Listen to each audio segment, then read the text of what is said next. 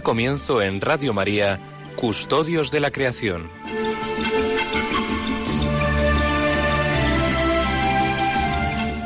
Dirigido por Lorena del Rey.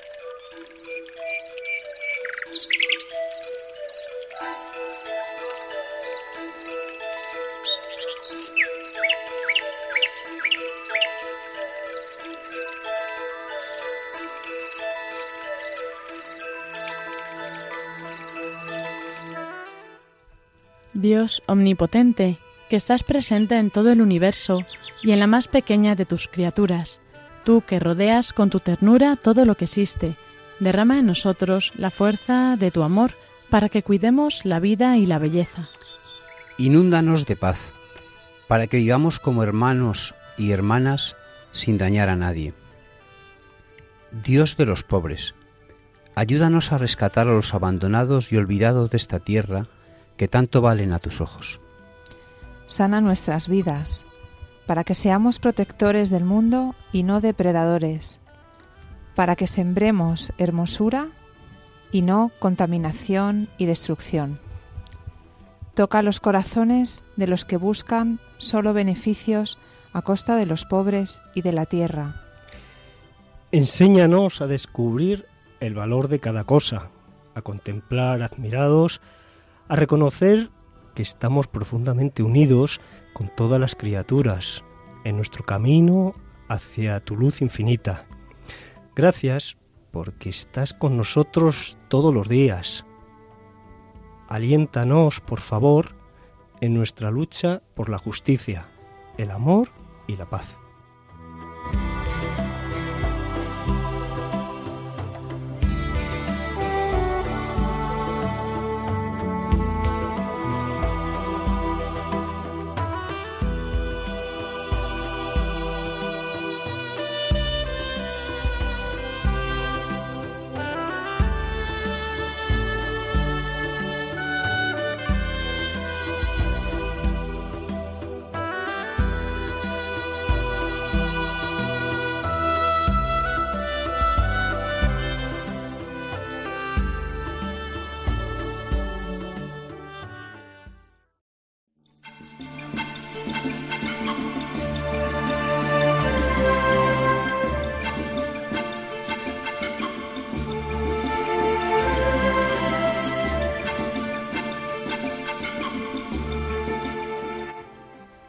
Buenas tardes a todos, queridos oyentes, y bienvenidos un sábado más a este programa de Custodios de la Creación que hacemos aquí en Radio María para todos vosotros. Y hoy nos disponemos pues a tener un programa muy interesante de la mano de los aquí presentes, de los contertulios. Eh, son Soles, Martín Santa María. Buenas tardes. Muy buenas tardes, Lorena. ¿Qué tal? ¿Bien? Pues muy bien, sí, aquí en pleno verano y encantada de estar con vosotros y con los oyentes. Ya deseando ir de vacaciones y bueno, pues hoy tenemos precisamente un tema muy relacionado, pero ahora lo desvelaremos. Eh, Francisco Marcos, buenas tardes. Buenas tardes. ¿Cómo estás?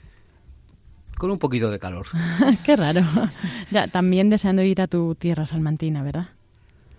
Más o menos. Bueno, eh, no está mal, no te veo muy convencido.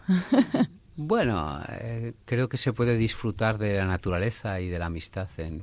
Muy bien. En muchos sitios, es verdad. Iván Renilla, buenas tardes. Muy buenas tardes y a todos los oyentes y a, a todos los que estamos aquí, a todos los que estáis, vamos. Bueno, Iván, seguro, como va todo el fin de semana al campo, no echa de menos ni las vacaciones ni nada.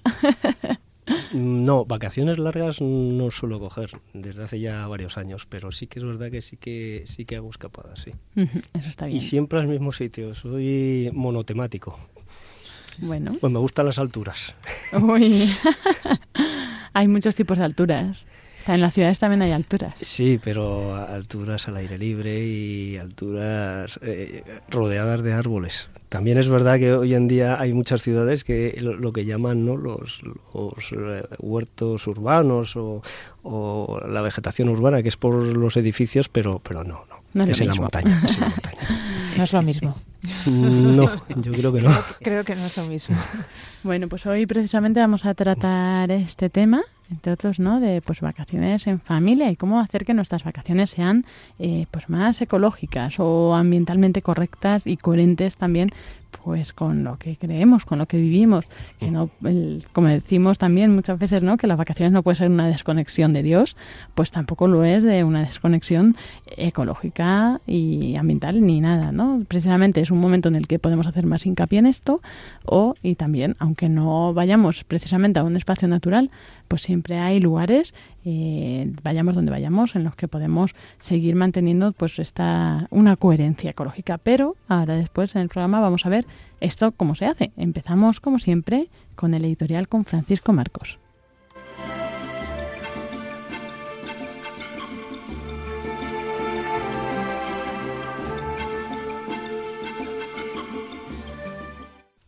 Queridos oyentes de nuestro programa Custodios de la Creación de Radio María, eh, en el camino de Santiago y en cualquier camino hay que distinguir siempre eh, tres cosas, ¿no? Hay un punto inicial, hay un camino y hay un punto final. Y esto nos recuerda lo que es nuestro peregrinar en la vida. Tenemos un punto de inicio, un punto de final y unos años de vida. En el peregrinar el Camino de Santiago se pueden producir cuatro encuentros. El primero, el encuentro que hemos comentado ya, el encuentro de la oración, del silencio, del asombro ante la belleza que nos circunda, ¿no? El segundo es el encuentro distinto, que es el encuentro con uno mismo.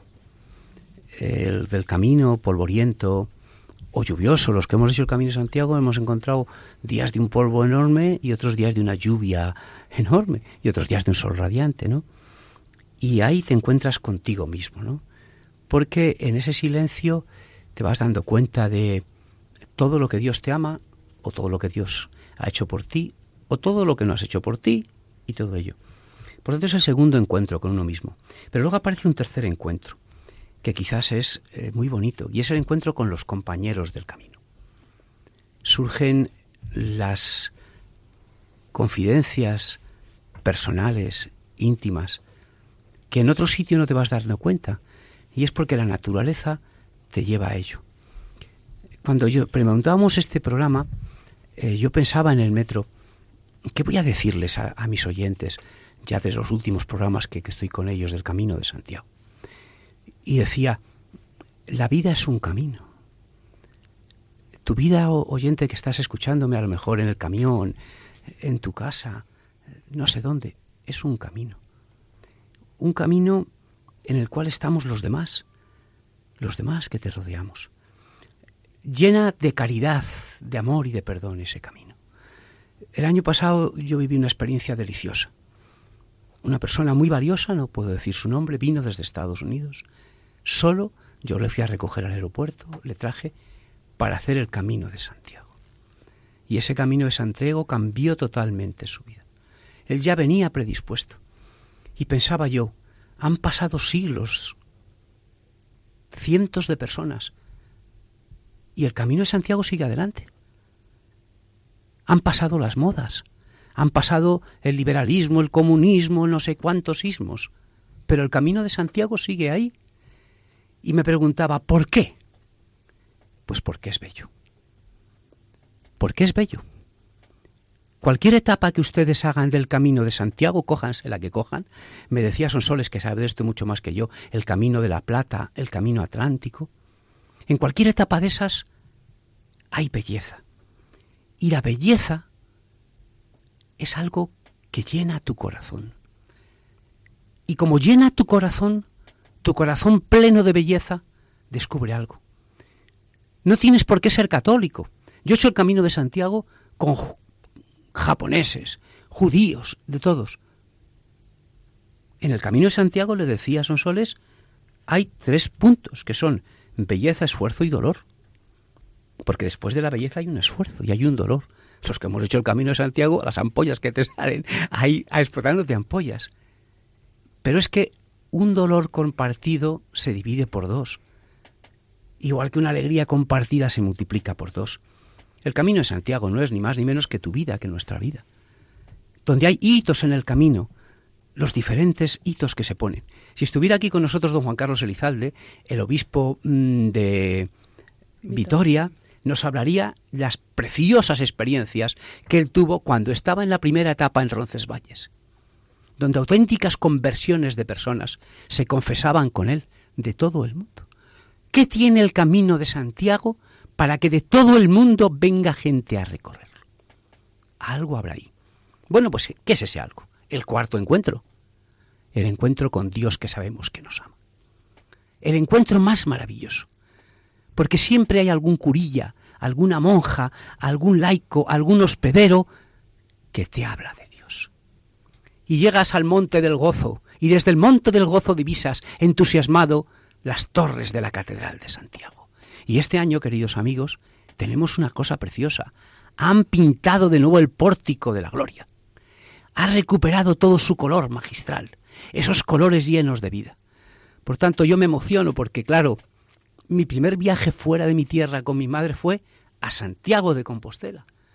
Y entonces lo recuerdas. Ya sé que me enrollo, así que les pido disculpas.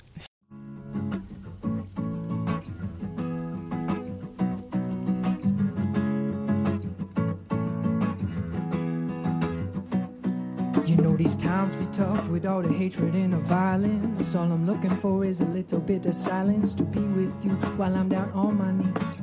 Oh my God, I'm begging you please to batter my heart, my three person God. Break down this old weary facade and show yourself, yeah, yeah.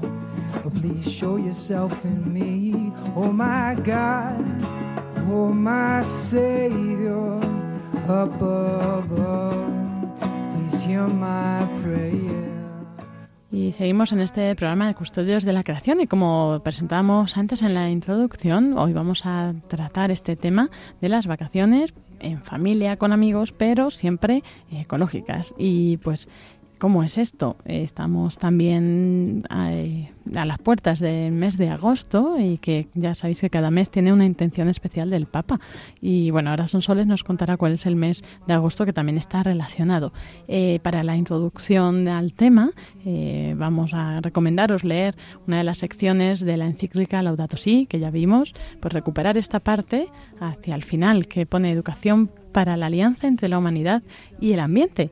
Y en el punto de la encíclica 213 nos encontramos eh, pues precisamente con esta relación de la educación ambiental y la familia porque es verdad que nos cuenta que los ámbitos educativos son muchos, muy amplios, muy diversos, la escuela, la familia, los medios de comunicación, la catequesis, etcétera, ¿no? Pero que la familia es el como el primordial y es el ámbito donde la vida puede ser acogida, protegida y, y, bueno, pues como que todas las semillas que pongamos ahí en la educación de, de la familia, de los niños, ¿no?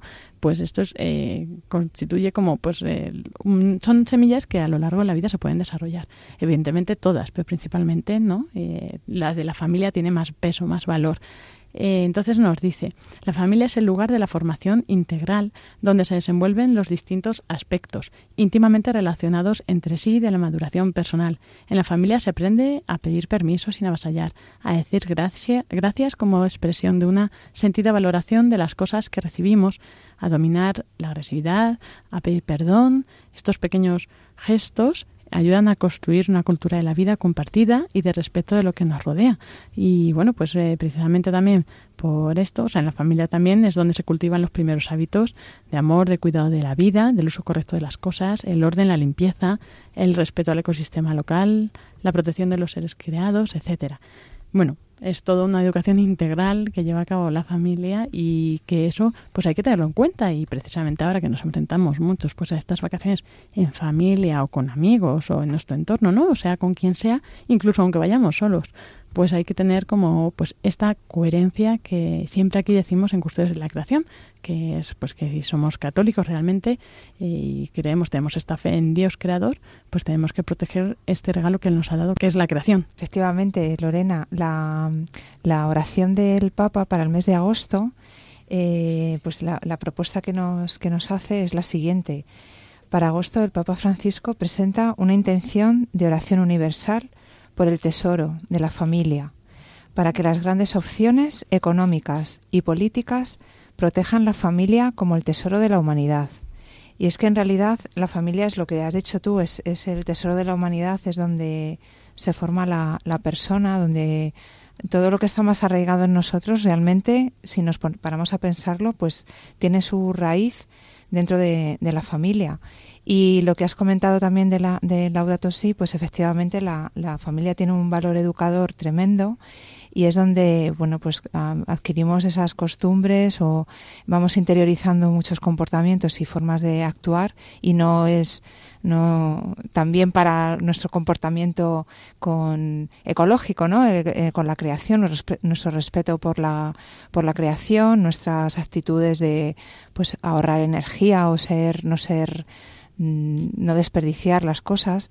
Entonces eh, pues ahora que nos aproximamos a las vacaciones, o hay mucha gente ya disfrutando de, ellas, pues mm, es muy bonito. Yo creo que en este programa pues nos paremos a pensar cómo podemos un poco congeniar ¿no? Eh, pues la puesta en práctica de, todos los valores de, de cuidado de, la creación con, nuestra familia, cómo conciliar eso. ¿Qué, qué ideas tenéis? Están sin ideas, estamos aquí estamos a de calor, a estas horas no se puede. bueno, yo realmente la familia, mm, cuando viene la, la época de vacaciones, se saborea mucho más, ¿no? Esa convivencia relajada, pausada y, yo, bueno, pues es, es, un momento que invita mucho a eso, a, a, disfrutar de, de, la convivencia y, de, y del cariño de la familia, pero de forma pues más pausada, ¿no? más tranquila. Eh, al llegar a, a, el verano, pues eh, siempre las personas que tienen la oportunidad, desde luego, porque acordémonos también de esas personas que, que no tienen la oportunidad de disfrutar de unas vacaciones, por lo menos de disfrutarlas donde todos ahora mismo en nuestra imaginación pensamos, ¿no? O bien en la playa o en la costa, cerca del mar o, bien en la montaña, ¿no? O en sitios mmm, fuera de la ciudad. Hay personas que a lo mejor pues tienen que disfrutar las vacaciones de otra manera, quedándose en la ciudad, pero las disfrutan de otra manera. Gracias a Dios en los últimos tiempos las ciudades ofrecen un, una oferta cultural, la verdad, preciosa también para el verano. Además también en las ciudades o en pueblos o ciudades más pequeñas, pero en, muchos, en infinidad de sitios. Tenemos también muchas oportunidades, a lo mejor, de, pues, de poder visitar un jardín botánico, por ejemplo, y de ir con nuestros hijos o con, y bueno, y poder, pues, lo que dices tú también, un poco pa pararnos un momento a, a mirar, ¿no? Y a, a contemplar, pues, eh, lo que es pues cómo crecen por ejemplo las plantas o cómo eh, son los árboles. También tenemos muchas veces ofertas de un museo de la ciencia donde podemos aprovechar también para que nuestros hijos pues eh, valoren lo que es pues eh, a lo mejor pues eh, animales o, descubrimientos científicos relacionados con la naturaleza. Por ejemplo a veces en algunos museos pues hay una sección por ejemplo de terremotos no donde podemos darnos cuenta de lo que supone lo que es una montaña nos explican cómo aparecen las montañas etcétera. O sea que puede ser, ser educativo por la parte académica por así decirlo pero podemos aprovechar también para que nuestros hijos pues vayan aprendiendo pues a, a, valorar lo que es la creación, la, lo que es lo, lo, impresionante ¿no? de todo lo que tenemos al, alrededor.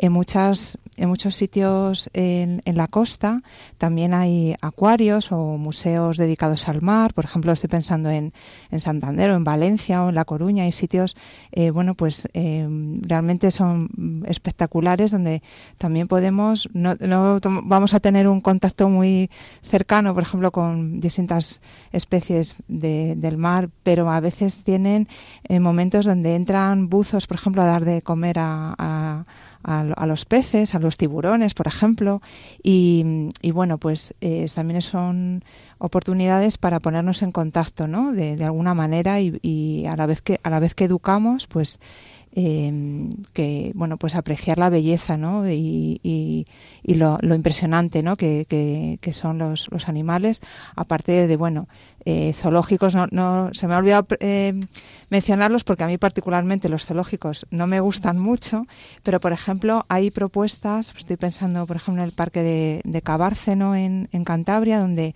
los animales están en un ambiente natural en la montaña, están en un entorno mucho más libre, de libertad. Y yo creo que también el, el propio ir mm, andando y caminando por esa montaña eh, para ir viendo los distintos animales, pues también puede ser una manera de, estar con nuestros hijos, de comentar, de hablar, de disfrutar de, de la naturaleza. O sea que hay muchas ofertas que tenemos eh, pues cerca, muchas de ellas, como dices tú, Iván, pues por muy poco dinero, por cero euros, y es cuestión simplemente pues de, dedicarle un poquito de tiempo y buscar, ¿no? Buscar lo que tenemos eh, cerca. Hoy es más fácil buscarlo o, vía internet o incluso pues, pues está anunciado en las ciudades. Y como bien nos ha contado Sonsoles, fíjense qué formas más divertidas y más fáciles de transmitirles a los hijos y a los niños el amor por todos por todo aquello creado y, y, aprenderlo, aprenderlo de una forma fácil y divertida. Y desde luego, como decía Lorena, es verdad, dice Iván, bueno, eh, está contando todo esto, pero es que como asocio tanto la naturaleza al sosiego, a la paz y a, a, la tranquilidad, pues la verdad que eh, es así. Eh, siempre que pienso en, en vacaciones o en desconectar, siempre pienso o en la montaña o en la playa más en la montaña que en la playa, ¿no? Pero bueno, pues muchas veces también alguna escapada hago a la playa, sobre todo mm, como también ya les he dicho, o sea, hay personas que somos monotemáticas, yo tengo familia en Santander, entonces siempre, siempre tiendo hacia Santander. Dicen que la cabra tira al monte, pues es así, ¿no?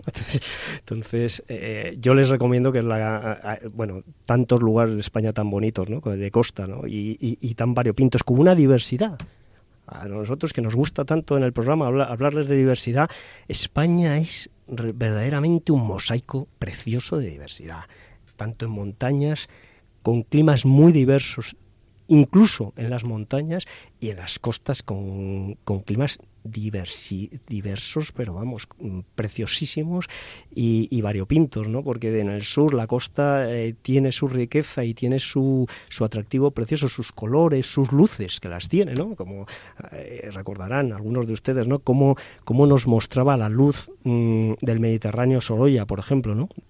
De su, de su querida tierra natal, que de Valencia, ¿no?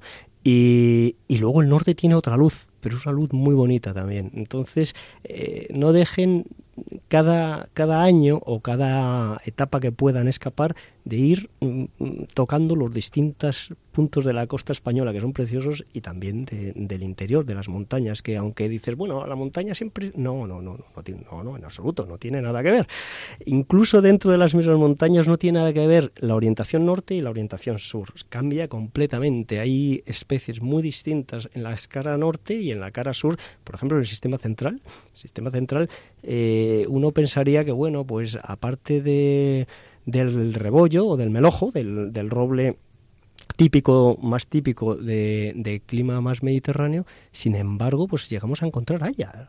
Ya les hemos comentado alguna vez, el ayedo Montejo, otros haya, otra, otro ayedo también como es el de la Tejera Negra, ¿no? Entre Guadalajara y Segovia, y uno no tan conocido, que es muy pequeñín, es una joya pequeñita, pequeñita, que no la conoce tanta gente, que es el de la Pedrosa, que es precioso también, y, bueno, pues eh, desde eso hasta los encinares que hay en la cara sur, que son encinares donde, donde el clima es más mm, árido y bueno, pues se, es muy bonito ver cómo la vegetación y, cómo el arbolado y la naturaleza responde a, a las distintas situaciones o a la diversidad climática también que hay dentro incluso de nuestras propias montañas. Por lo tanto, pues como ven oyentes, tenemos opciones para todos, para los que se quedan en casa, los que se van aquí al lado, los que se van más lejos, pues yo creo que prácticamente en España, en todas las comunidades autónomas y prácticamente en muchos países también, si viajamos, tendremos espacios naturales protegidos, que suelen ir acompañados también de centros de interpretación de, la naturaleza, que nos ayudan pues a entender ese entorno y pues como decíamos, igual que al visitar pues un jardín botánico, ¿no? Un espacio con, con animales, eh, vamos aprendiendo poco a poco y, y bueno, pues igual que hablamos de, de la educación de los niños, pero igualmente eh, nos sirve para todos, nos sirve para amigos, para los padres, para los mm, toda la gente que tengamos alrededor y para nosotros mismos, ¿no? Para irnos formando y así de esta forma también pues ir conociendo más, porque como decíamos, decimos siempre, ¿no? Hay que conocer para amar si no conocemos este don que tenemos, este regalo, o sea, cuanto mejor lo conozcamos también, más valoraremos el regalo que es que Dios nos ha dado y nos lo ha dado para que lo cuidemos y lo custodiemos. Y entonces, pues antes de pasar a pues, más opciones, ¿no? Por ejemplo, hablabais del Camino de Santiago, eh, que aunque no vayamos especialmente a lugares eh, de entornos naturales, ¿qué cosas pensáis que son fundamentales cuando viajas en vacaciones que no puedes olvidar, ¿no? De lo que decimos siempre, de pues qué actitudes ambientales, conductas, qué cosas tenemos que tener en cuenta siempre. Por ejemplo, la oración. Mm, no se olviden la mochila, en su mochila llevar siempre un poco de oración. Yo también diría, por ejemplo, el respeto, ¿no? Cuando llegamos a un sitio y, bueno, pues eh, queremos pasar el día y tal, o bueno, pues eh, vamos a producir basura, ¿no? Por ejemplo, yo como tengo hijos, pues siempre estoy pendiente, ¿no? De no dejar, de dejarlo incluso mejor si pudiéramos, ¿no? Que, que antes de haber llegado, ¿no? Tener ese respeto y ese cuidado de, de no alterar el sitio donde estamos. Bueno, y en esta mochila eh, virtual o hipotética, además de un hueco para la oración y un hueco, como he dicho, para el respeto son soles, también un hueco para la admiración. Es decir, mm, llegar a cada sitio con los ojos bien grandes, como los búhos, enormes, y, y con muchas ganas de, de disfrutar y de, y de empaparse de eso que estamos viendo, ¿no? Porque no nos olvidemos que cuando tenemos la suerte, que es una enorme suerte, ¿no? Poder eh, viajar para conocer sitios nuevos y parajes nuevos, eh, la, la novedad, o sea, ya no solo la novedad, aunque nos parezca haberlo visto en, en otro lugar o en otro momento, no estén abiertos a la admiración, que creo que es otro, otro de los huecos que deben dejar la mochila para, para el verano y para las vacaciones. Y además que, la admiración lleva a la contemplación y también a la alabanza, ¿no? O sea que eso también forma parte de la oración que decías antes. Eh, mm, por supuesto que sí. Eso mismo iba a decir. Vaya. Estaba muy relacionado. Como decíamos, ¿no? De que, por ejemplo, una de las actitudes que hay que tener de mm, vas al campo, vas al Camino Santiago, donde vayas, tener respeto por la naturaleza y dejarlo como estaba, ¿no? Precisamente, pues en el Camino Santiago, por ejemplo, también eso pues los caminos están muy limpios y parece mentira que pase tanta gente por ahí, ¿verdad? Pero pues es algo, una actitud que hay que tener en cualquier sitio al que vayamos, incluso aunque vayamos a una ciudad o vayamos a nuestro turismo sea de otra forma. Pero eso también muestra que hay una coherencia interna, ¿no? Entre pues lo que creemos y lo que vivimos. Y bueno, pues eso que se manifiesta también así en este aspecto más ambiental, ¿no? Ecológico diríamos. Sí, pues eh, un poco también para hilar el, el tema eh, de, nuestro programa, ¿no? Con lo que ya nos ha introducido Paco, ¿no? Que es el, Camino de Santiago. Pues a mí me gustaría hacer como un pequeño paréntesis, una pequeña reflexión de lo que supone una peregrinación. Yo eh, siempre eh, creo que es una experiencia muy buena, ¿no? Sobre todo para nuestros hijos, pues que vayan de campamentos y, muchas cosas, ¿no? Pero, por ejemplo, una peregrinación, y ahí ya podemos incluir a nuestros hijos y a nosotros también, el, el aspecto de la peregrinación eh, es superior a cualquier otra experiencia en este sentido, que es lo que has comentado, Paco una peregrinación es como un icono de nuestra propia vida, ¿no? Porque empezamos, ¿no? Tenemos un caminar con unas determinadas dificultades y, vamos a una meta, ¿no? En nuestra vida, pues al final, nuestra meta es el abrazo del Padre, ¿no? Entonces, es como un poco una, como si fuera nuestra vida en, pequeñito.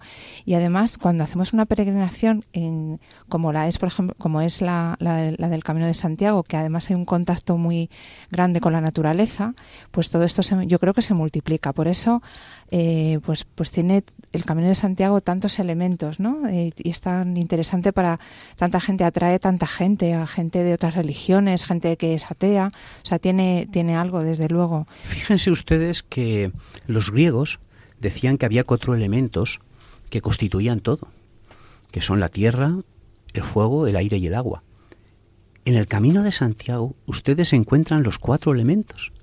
La tierra que pisa el peregrino, el fuego, que es cuando se calienta, cuando tiene frío, cuando llega la hospedería y, estás con eso. El aire, el aire y el agua, ¿no? Te mojas, todo. Es curioso porque el camino compagina esos cuatro elementos. Y como muy bien ha dicho Sonsoles, ese peregrinar además tiene sonidos. Eh, lo decía Sonsoles antes de empezar el programa. Los sonidos del camino de Santiago. Las aves, los silencios, el agua que corre, los animalitos que andan. Porque claro, en tantos kilómetros hay momentos en que quieras o no quieras vas en silencio. Y hay momentos en los que quieras o no quieras escuchas esos sonidos. Eh, en cualquier peregrinar. Ese, ese escuchar esos sonidos, y ya termino. Y luego viene el otro aspecto, los colores. Porque claro, desde que tú te levantas hasta que tú llegas, el cielo va cambiando totalmente y vas viendo todos los colores. Hay una pregunta que les hemos hecho muchas veces en estos programas que a mí me gustaba mucho y era, ¿qué te decía un color en la naturaleza? Pues en el Camino de Santiago tienes todos los colores. Y a cada uno le evoca un esto. Vamos a ver una cosa concreta, pues decirles a los niños, cuando acaba una etapa del Camino de Santiago, que digan, ¿qué color te ha gustado más? ¿Qué color? Mira, ahora por el camino tienes ocho años, nueve, diez, catorce. Dinos qué color te ha gustado más y por qué. ¿O qué olor te ha gustado más? ¿O qué sonido te ha gustado más? Y entonces, si alguien se está planteando hacer el Camino de Santiago, eh, ¿qué, ¿qué, caminos tenemos? ¿Son soles? Pues bueno, hay una gran variedad de caminos. La verdad es que hay muchos. El, más, el que tiene más tradición histórica es el que se llama el Camino francés, que empieza en Roncesvalles, en los Pirineos, y cruza pues todo o sea, Navarra, La Rioja, toda eh, Castilla-León, y luego ya entra en Galicia. Y recogía un poco los caminos que venían a través de Francia y distintos países de Europa. Luego está, por ejemplo, el camino eh, portugués que viene pues desde Portugal. Se puede hacer, por ejemplo, de, bueno, el camino francés son 800 kilómetros y si lo queremos hacer andando tenemos que dedicarle un mes para, para que lo sepan nuestros oyentes. El portugués puede venir desde Tui, que es la parte más eh, cercana a Galicia, o incluso desde Oporto. Eh, y, hay otras otras rutas, por ejemplo, lo que es la vía de la Plata, ¿no? que recoge pues la, bueno, pues peregrinos que vienen desde Extremadura, en realidad empezaría en Mérida, pues recorren Salamanca, Zamora y llegan hasta ya lo que es hasta Galicia a, través de Astorga y luego está el camino inglés que empieza en el Ferrol, en Ferrol y que bueno pues pasa por Ponte de Hume y ya llega a, Santiago. Quizá este sería el más eh, cortito, son 100 kilómetros, se puede hacer muy bien en una semana, un poquito menos. Esto y luego está el camino del norte. El camino del norte viene también pues desde Fuenterrabía y son también 800 kilómetros. Es un camino muy duro porque es montaña, sin embargo es una belleza tremenda, ¿no? Quizás es eh, el, camino, uno de los caminos, todos nos ponen en contacto con la creación, ¿no? Pero en el, el, camino del norte, pues hay un contacto mucho más intenso. Eso sí, hay que ir muy, muy bien preparado. Y bueno, el, el camino es verdad que hemos dicho que tiene algo de especial, ¿no? Pero es que no hay que olvidar que mm, el camino atraía peregrinos que iban a Santiago de Compostela, porque era un sitio de, peregrinación, ¿no? dentro de la cristiandad, junto con Jerusalén y Roma, pues es el, sitio que quizás atrae más peregrinos, ¿no? Pero claro, eh, en Santiago de Compostela están enterrados los restos del apóstol eh, Santiago y ahí es donde se edificó la, la iglesia, la actual catedral. Y no podemos olvidar que el apóstol San eh, Santiago perdón, pues cristianizó, cristianizó la península ibérica, pero que al principio pues le resultó muy duro y de hecho quería irse. Y fue la Virgen María la que bueno le dio las fuerzas y el apoyo para, para quedarse, ¿no? Eh, la Virgen María, que bueno, pues su vida en un pilar le, le, transmitió esta, esta, esta, esta, fuerza. O sea que no tenemos que olvidar que en realidad, pues eh, está la Virgen detrás de, todo esto y quizá este sea el secreto de por qué el Camino de Santiago pues es tan, tan especial. Ya saben de dónde viene la pilarica, el pilar de Zaragoza. Eso es. Así es. Bueno, pues así concluimos eh, esta parte de la tertulia del programa de hoy en el que hemos pues hecho este recorrido, ¿no? Para que nos sirva a todos de cómo plantearnos las vacaciones, eh, desde luego desde el, pues esta conducta ambiental adecuada y luego ya con propuestas concretas y animándoos mucho a, salir a entornos naturales, ¿no? Incluso dentro de la ciudad o del ámbito en el que se encuentren, incluso, pues claro, por supuesto en los pueblos lo tienen muy a mano, ¿no? Eh, salir al campo un rato pero el tener esta experiencia porque nos ayuda y va a ayudar también a los que nos acompañen a, conocer más esta creación, este don de Dios y por supuesto pues eh, a Dios mismo que es el que nos lo ha dado.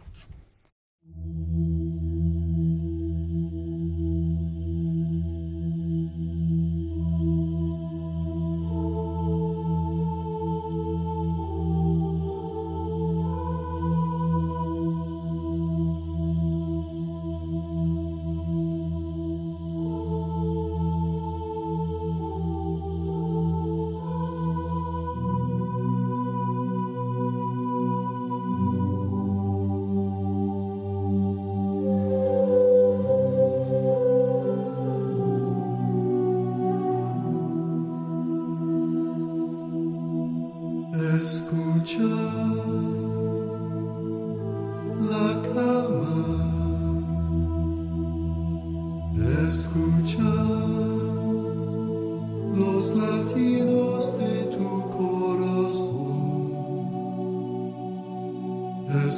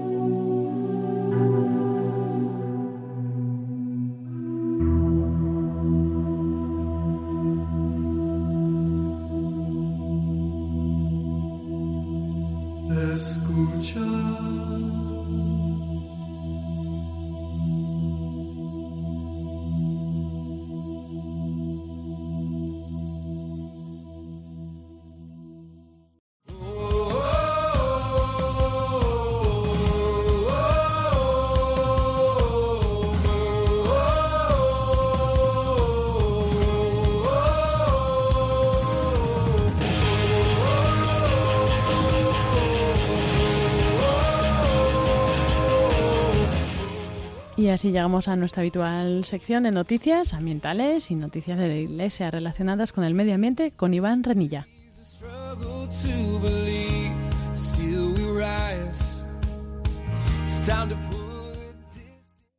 Buenas tardes, queridos oyentes de Radio María, un sábado más con ustedes. Hoy en la sección de noticias les traigo en primer lugar una noticia de Iglesia y Medio Ambiente. Un doctor en neurociencia afirma que modificar genes en los embriones plantea problemas éticos ineludibles. A primera vista, la modificación genética de embriones humanos para tratar enfermedades parece un proyecto loable, pero la realidad es mucho más compleja, aseguró a la CNA, agencia en inglés del grupo ACI, el padre Tadeusz Pacholsik, doctor en neurociencia y director de educación del Centro Nacional Católico de Bioética en Filadelfia. El enfoque más probable para la modificación genética de un embrión o embriones requeriría su creación a través de la fertilización in vitro. Este paso, sostiene el sacerdote, el profesor eh, Tadeusz viola su dignidad humana y los vuelve objetos, porque los seres humanos tienen derecho a ser traídos al mundo no en el mundo frío e impersonal de la cristalería de un laboratorio, sino exclusivamente en el amoroso abrazo corporal de sus padres. El 17 de julio, este pasado 17 de julio, el Consejo Nuffield de Bioética organismo independiente fundado en 1991 para examinar e informar sobre cuestiones bioéticas, ante los avances tecnológicos tomó la posición de que cambiar el ADN de un embrión humano podría ser moralmente permisible si fuera en interés del niño y no empeorara la desigualdad social, desventaja o discriminación o división. El informe del Consejo no abogó por cambiar la ley del Reino Unido para permitir la modificación genética. Por el contrario, alentó la investigación sobre la seguridad y eficacia de la modificación de genes, junto con la investigación de su impacto en la sociedad y un amplio debate sobre sus implicaciones. El padre Tadeusz Pacholsik dijo que los tratamientos genéticos propuestos no tratarían al embrión como un paciente único dentro del útero de su madre, sino más bien involucraría tratar al embrión como forraje de laboratorio. Muchos embriones tendrían que ser creados o descongelados simultáneamente para ver si tan solo unos pocos podrían terminar sobreviviendo y desarrollándose sin la enfermedad, dijo el padre Pacholstik. El uso de tecnologías de modificación genética en embriones impone un riesgo significativo para el embrión, simplemente en términos de los propios procedimientos mecánicos. Los numerosos pasos de manipulación implicados y los riesgos de posibles cambios genéticos apartados del objetivo eh, inicial de la investigación podrían esperarse de forma razonable, agregó el doctor Pazolsky. El permiso para la investigación sobre modificación genética continuó el doctor, el padre Pazolsky, abrirá las compuertas para una mayor subyugación de seres humanos embrionarios vulnerables, individuos en las etapas más tempranas de su existencia. Serán creados en entornos inadecuados, manipulados y maltratados, que a menudo terminarán pereciendo como parte del experimento.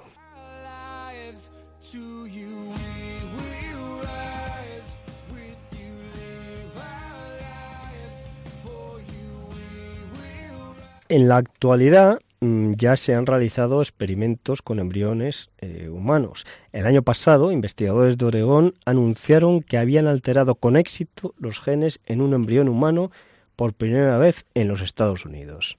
Algunos experimentos indican que la modificación del ADN de embriones podrían evitar que los niños hereden enfermedades de genes defectuosos. Sin embargo, un estudio recientemente publicado en, la revista The Nature Biotechnology sugiere que el CRISPR-Cas9, herramienta actual para la modificación del genoma, causa más daño al ADN de lo que los científicos creían anteriormente. El proceso de modificación podría alterar los genes sanos independientemente de la efectividad. Cualquier cambio exitoso en el ADN de un embrión podría afectar a todas sus células, incluidas las denominadas células germinales, como serían espermatozoides y óvulos. Estos cambios serían heredados por cualquier descendiente del ser humano una vez que estuviera completamente desarrollado.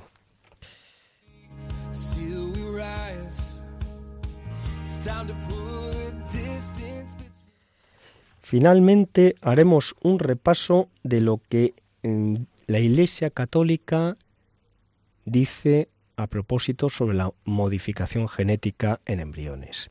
La Congregación para la Doctrina de la Fe abordó el tema en Dignitas Personae, una instrucción del 2008 sobre ciertas preguntas bióticas. El ser humano, afirmaba eh, en el simposium o en el documento mm, de la Iglesia Católica, el ser humano debe ser respetado y tratado como persona desde el instante de su concepción y por eso, a partir de ese mismo momento, se le deben reconocer los derechos de la persona, principalmente, principalísimamente el derecho inviolable de todo ser humano inocente a la vida.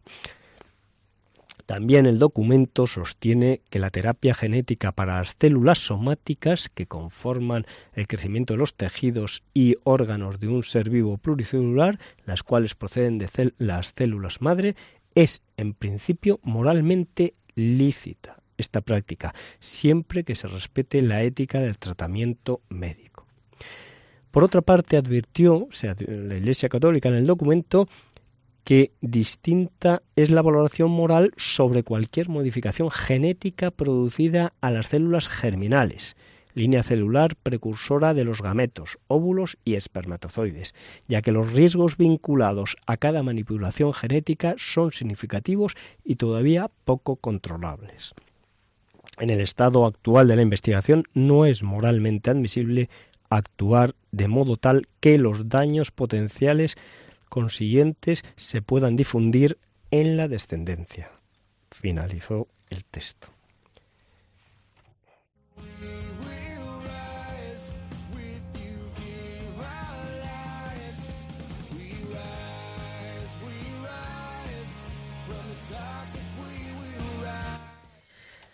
Por otra parte, traemos otra noticia, esta es medioambiental, en la que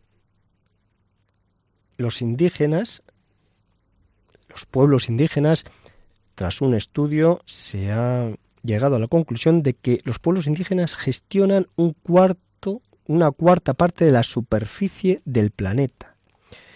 38 millones de kilómetros cuadrados, para que puedan ustedes hacerse una idea, es más del doble de la superficie de Rusia. La superficie de Rusia, que es el país más grande en el planeta, en la Tierra, tiene 17,1 millones de kilómetros cuadrados. Pues esta extensión a la que nos referimos es más del doble de la extensión de Rusia.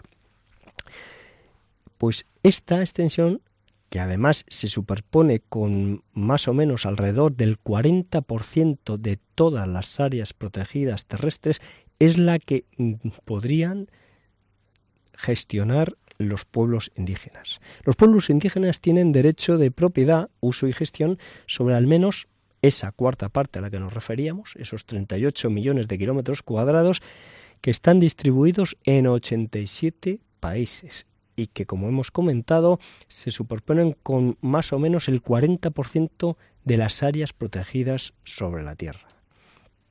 Los resultados del estudio proporcionan eh, una evidencia de que el hecho de reconocer a los pueblos indígenas eh, y sus tierras y aguas tradicionales, el derecho que esos pueblos tienen sobre ellas, es ya no solo es una obligación ética, sino que también es esencial para alcanzar los objetivos de conservación local y mundial. Comprender el alcance de las tierras sobre las cuales los pueblos indígenas tienen la conexión tradicional es crítico para varios acuerdos de conservación y clima, según dijo el profesor Stephen Garnett de la Universidad Charles Darwin en Australia, quien mm, ha dirigido el equipo para desarrollar los mapas en los que se configuran las tierras de influencia sobre las que tienen influencia los pueblos indígenas.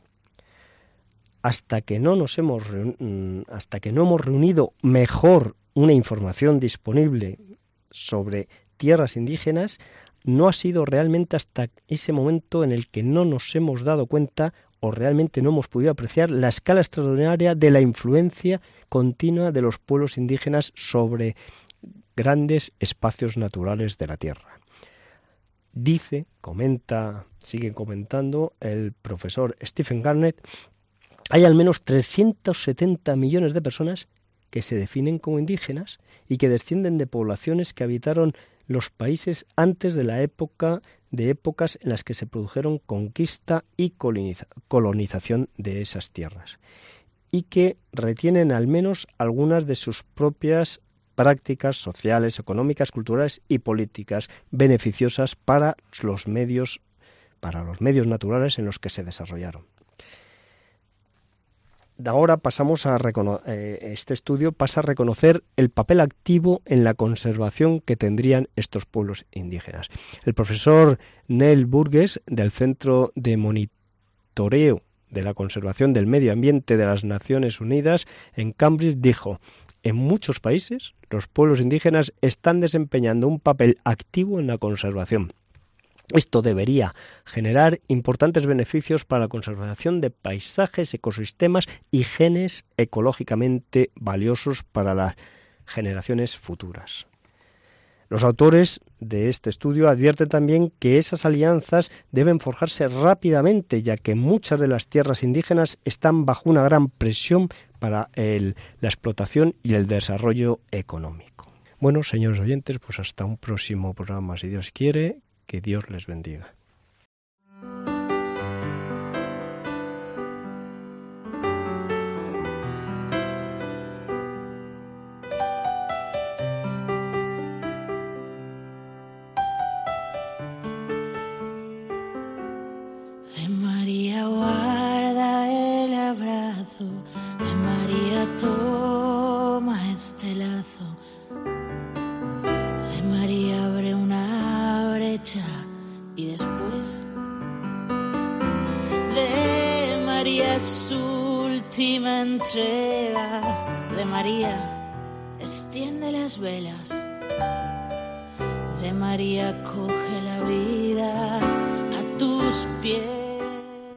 Llegamos al final de este programa de Custodios de la Creación, que esperamos que os haya gustado, que hayáis disfrutado y nos volvemos a encontrar dentro de 15 días en esta misma emisora en Radio María España. Eh, Iván, cuéntanos en las redes sociales, ¿dónde nos pueden encontrar o contactarnos? Pues en el correo electrónico custodios de la creación arroba radiomaria.es. Y en Facebook igualmente se llama Custodios de la Creación. Nos buscan y ahí pueden también pues dejarnos sus comentarios, sugerencias y bueno, pues ahí también tenemos algunas cosas colgadas, noticias de los últimos programas, incluso algún vídeo en directo. Cuando hemos hecho aquí el programa abierto a los oyentes, también hemos emitido algún Facebook en directo. Pues nos volvemos a encontrar. Muchas gracias. Son Soles. Pues gracias a todos, que no nos olvidemos de cuidar nuestro tesoro más grande que es la familia y qué mejor que en el contexto de la creación. Muchas gracias, Paco. Que tengan ustedes un buen camino de Santiago. Eso, eso, todo es hacer el camino. Cada uno a su manera, aunque sea dentro de la ciudad, hagan algún caminillo. Y muchas gracias, Iván. Pues muchas muy buenas vacaciones y si están o piensan hacer el camino, están haciéndolo, que tengan un buen camino y que les, bueno, que les enriquezca mucho espiritualmente. Eso es, pues también a todos los oyentes un cordial saludo de quien les habla, Lorena del Rey. Y hasta dentro de 15 días en este programa de Custodios de la Creación. En miniatura para soportar. De María, herida silente, de María, cuerpo presente.